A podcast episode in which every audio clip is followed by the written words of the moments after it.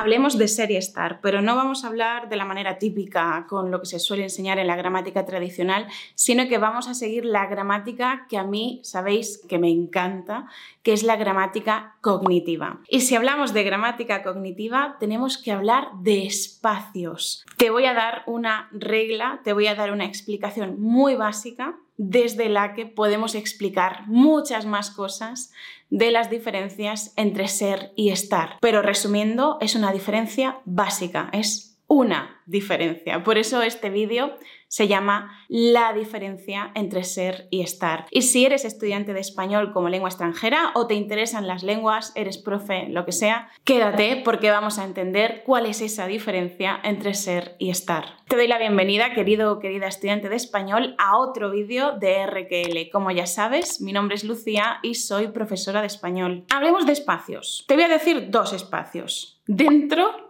y fuera. Ya está. Dentro y fuera. Si tuvieras que relacionar cada uno de esos espacios con ser y estar, ¿cuál sería ser y cuál sería estar? Piénsalo unos segundos.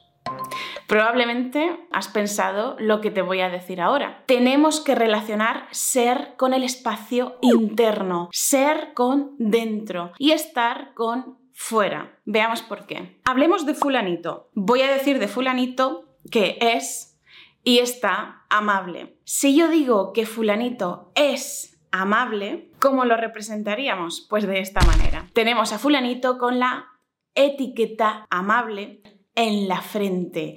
¿Por qué? Porque amable forma parte de su identidad, de su identificación. Por eso tenemos a fulanito con amable en la frente. Es amable. Pero si yo digo que fulanito está amable, así es como lo representamos. La etiqueta amable no está dentro de fulanito, la etiqueta amable está alrededor de fulanito flotando. ¿Por qué? Porque no forma parte de su identidad, no forma parte de su interior, de sus rasgos internos.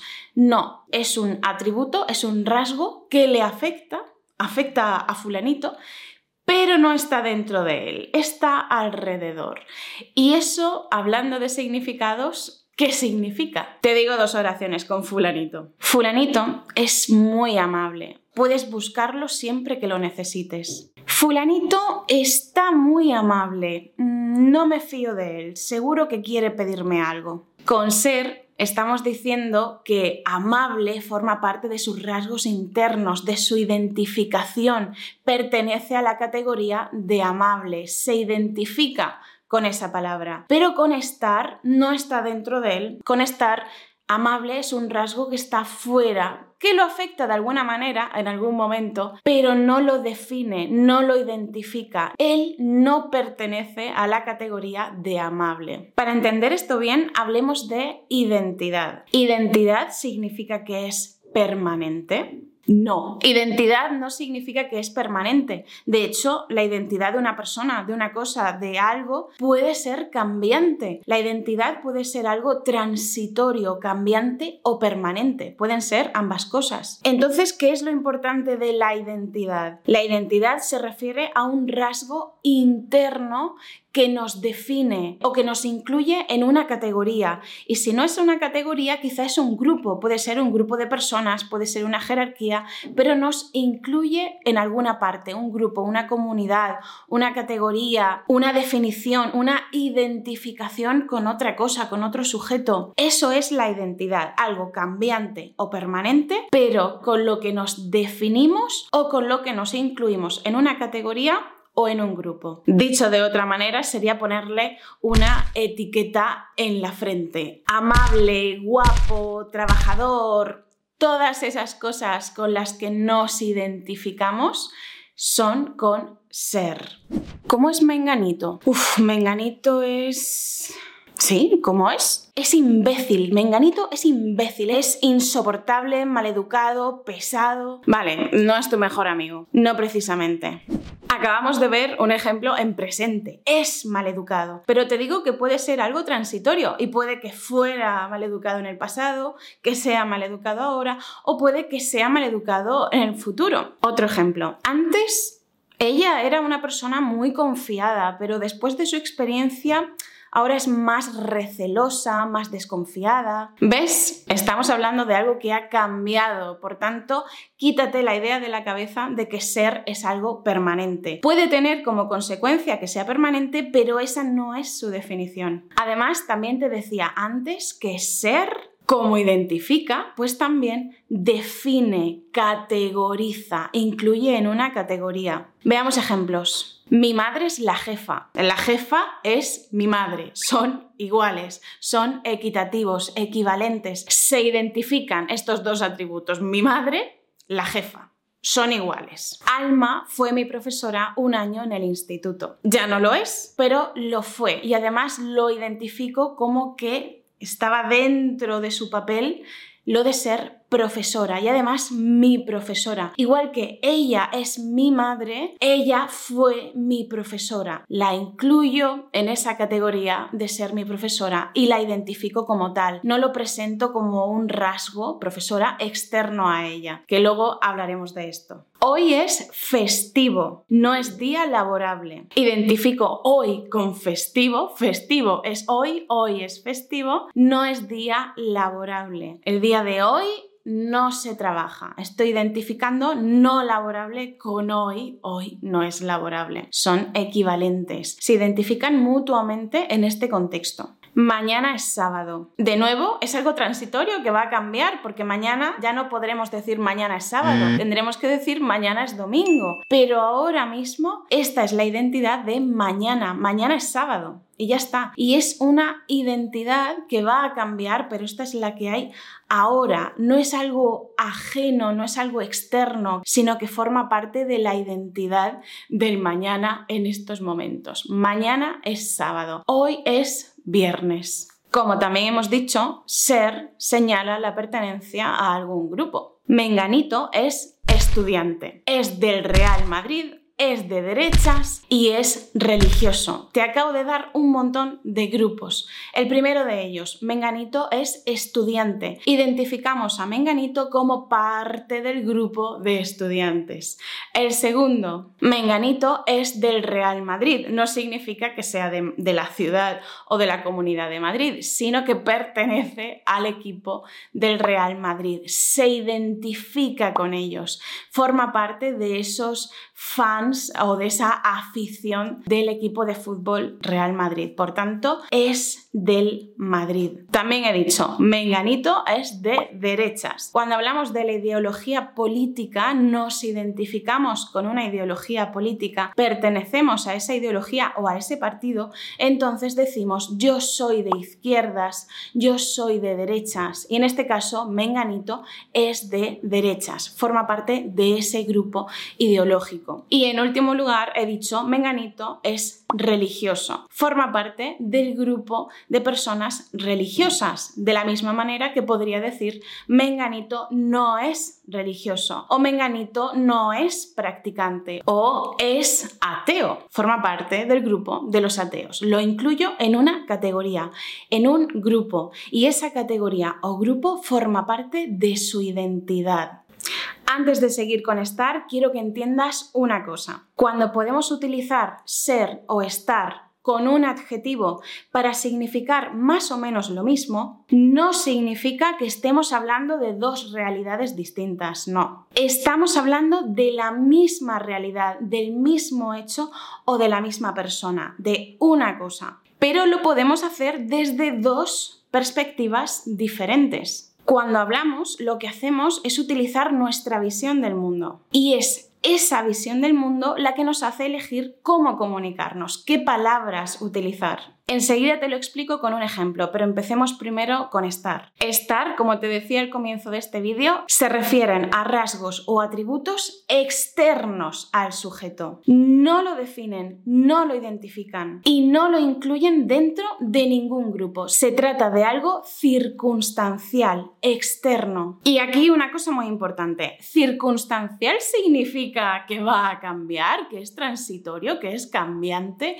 No. Si una persona está muerta, eh, y desgraciadamente eso es permanente, la muerte es permanente, está muerto, es permanente, no va a cambiar. Por tanto, mucho cuidado con la palabra circunstancial y mucho cuidado con este significado que tantas veces se ha repetido del verbo estar. Puede tener como consecuencia que sea algo transitorio, que cambie, está casado y mañana se divorcia y ya no está casado. Pero no significa que todo lo que decimos con el verbo estar es transitorio. No, se refiere a que es algo circunstancial, no forma parte de la identidad del sujeto. Relacionado con esta idea de transitorio que se suele decir y que te he dicho que no es correcto, que no es algo cambiante siempre, está la percepción dinámica. Te voy a decir una cosa, Estar en español, y esto te lo voy a decir para ayudarte a recordarlo, estar viene del latín stare. Estar en latín, ¿sabes lo que significaba? Significaba estar de pie. De ese estar de pie en latín tenemos nuestro estar en español. Y no, ahora no significa estar de pie, pero mantiene ese sema, mantiene ese pequeñito significado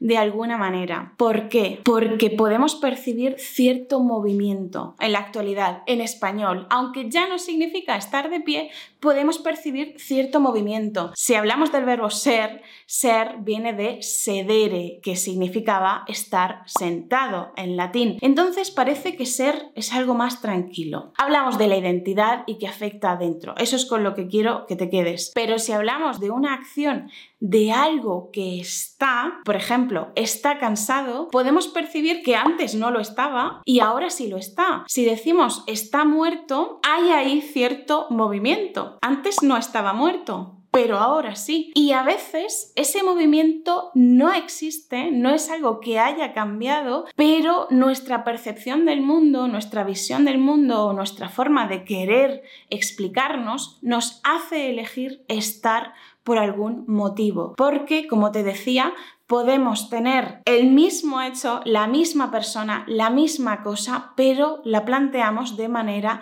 diferente, desde perspectivas diferentes. Y podemos hacerlo gracias a que ese estar tiene cierto dinamismo en su significado, cierto movimiento. Lo más importante y con lo que quiero que te quedes de estar. Cuando citamos un atributo con estar, afecta al sujeto, porque lo afecta, sí, lo afecta. Afecta al sujeto y además puede ser, como te he dicho, transitorio o permanente, pero no lo identifica como un rasgo interno. Quédate con la idea del movimiento. Es algo dinámico, que se mueve. No forma parte del interior, no forma parte de los rasgos internos de la persona, cosa, hecho, lo que sea. Le afecta desde fuera. Te voy a dar dos ejemplos de la misma realidad. Fulanito es calvo, fulanito está calvo. ¿Cuál es la diferencia? Si yo digo fulanito es calvo, estoy identificando a fulanito como calvo. Cojo a fulanito y lo meto dentro del grupo de los calvos. Lo identifico como parte de esa comunidad de señores calvos. Si yo digo que fulanito está calvo, no lo estoy identificando como un rasgo propio interno de calvicie. No estoy diciendo que forma parte de su ser ser calvo. No, está calvo es como algo que le ha sucedido, como algo que le afecta, pero que no forma parte de su identidad. No lo incluyo en el grupo de los calvos, aunque esté diciendo que tiene esa condición. De hecho, imagínate que tú conocías a fulanito desde que eras pequeño, desde hace muchos años. Ibas a la escuela con fulanito y un día, muchos años después, te lo encuentras por la calle. Para ti fulanito no era calvo. Entonces cuando tú lo veas vas a pensar, ostras, fulanito está calvo. Para ti, la condición, la característica, el atributo de calvo no forma parte, ni formaba ni ahora forma parte de la identidad de fulanito, porque para ti su identidad es otra cosa. Pero de repente te lo encuentras calvo y le afecta, pero es algo como ajeno, externo, una circunstancia que está experimentando y ya está. De la misma manera, no es lo mismo decir menganito es camarero que menganito está de camarero. Si yo digo menganito es camarero, estoy incluyendo a menganito en el grupo, en el gremio de los camareros. Además, lo identifico como tal. Es su profesión, se dedica a ello, es camarero. Si yo digo está de camarero, fíjate Aquí sí se cumple esa transitoriedad que se suele relacionar con estar, pero no es porque sea transitorio, sino porque Menganito no se identifica o yo como hablante no identifico a Menganito con camarero. No incluyo ese rasgo como propio de su identidad. Y como no lo incluyo en su identidad, pues tampoco lo voy a meter en la categoría o en el grupo de camareros. Sí, es camarero, pero es algo con lo que no lo identifico. Yo, por ejemplo, cuando estuve estudiando en la universidad, los fines de semana trabajaba de camarera. Yo diría de mí yo era camarera? No, porque yo no me identifico como camarera, yo me identifico como profesora y como estudiante en aquellos años. Pero yo estaba de camarera. ¿Por qué? Porque era algo que me afectaba que experimentaba, pero no me definía. Resumiendo, lo más importante, hablamos de espacios interior, exterior, dentro, fuera, rasgos internos, rasgos externos que no nos identifican pero nos afectan, eso es ser y estar. Si hablamos de ser, tenemos que hablar de identidad, de pertenencia a una categoría, pertenencia a un grupo. Y si hablamos de estar, no podemos hablar de identidad. Tenemos que hablar de algo que nos afecta, pero nos afecta desde fuera, de manera no identitaria y con una percepción dinámica, como si hubiera habido un cambio, como si fuera a haber un cambio o como si fuera algo no tan estable o un poquito más inestable, dependiendo del contexto. Pero desde luego esa es la diferencia, identidad versus no identidad. Si te está gustando este vídeo, déjame un me gusta, porque a ti no te cuesta nada y a mí me ayudas un montón. Además, me puedes decir en los comentarios qué has aprendido con este vídeo y qué es lo que más te ha gustado. También nos puedes decir cómo sueles estudiar tú esta diferencia entre ser y estar. Hay muchas más cosas sobre estos dos verbos, muchos más detalles que podemos añadir, pero eso lo tenemos en la Academia de Español RQ Así que si, por ejemplo, quieres saber por qué decimos ¿dónde es el concierto? Pero sin embargo decimos ¿dónde estás? o ¿dónde está la biblioteca? Si quieres saber eso, lo vas a encontrar en la Academia de Español RQL, entre otras muchísimas clases para mejorar tu español. Nos vemos o nos escuchamos muy pronto aquí en RQL. Hasta pronto. Chao.